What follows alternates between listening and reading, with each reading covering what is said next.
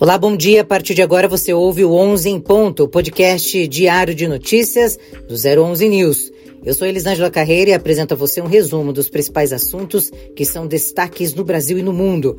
Hoje é segunda-feira, 7 de novembro. Vamos aos destaques. Deputados de oposição pressionam ministra da Saúde contra a obrigatoriedade de vacina contra a Covid. Desaprovação de Lula sobe 2,4 pontos em Belém, diz Instituto Paraná.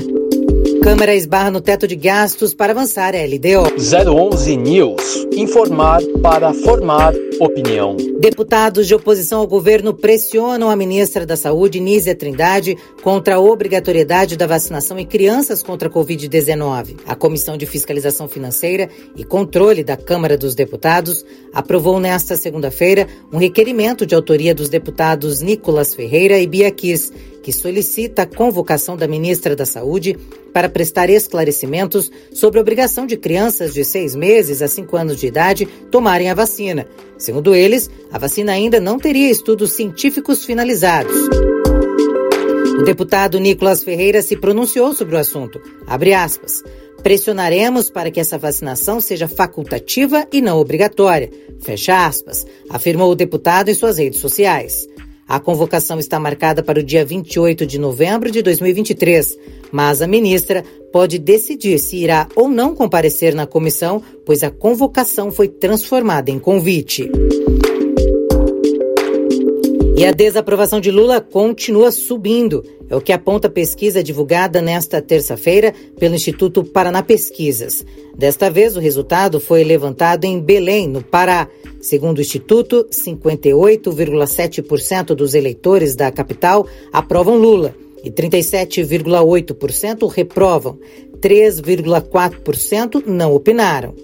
O resultado mostra que, em junho, a aprovação do petista era de 59,8% e a desaprovação de 35,4%.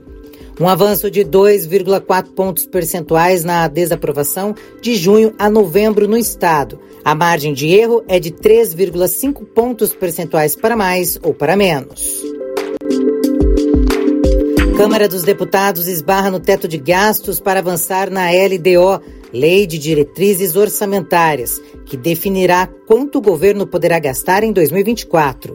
Normalmente, ela é aprovada ao final do primeiro semestre, mas diante do atual governo, houve um atraso porque a elaboração dependia de um conjunto de medidas econômicas. O arcabouço fiscal, aprovado somente no final de agosto, foi o primeiro responsável pelo atraso, mas agora a meta é zerar o déficit indefinida pelo próprio Lula. Compromete o andamento dos trabalhos. Diante de um cenário de incertezas, o próprio relator da Lei de Diretrizes, o deputado federal Danilo Forte, mandou o recado, abre aspas. Não é ruim para ninguém dizer que está devendo ou que tem dificuldade financeira. O ruim é escamotear, fecha aspas. Mesmo assim, o deputado acredita que o texto poderá ser votado até 22 de novembro. Por hoje é só. O 11 em ponto fica por aqui. Essas e mais notícias você acompanha no site 011 News. Tenham todos um bom dia e uma ótima terça-feira.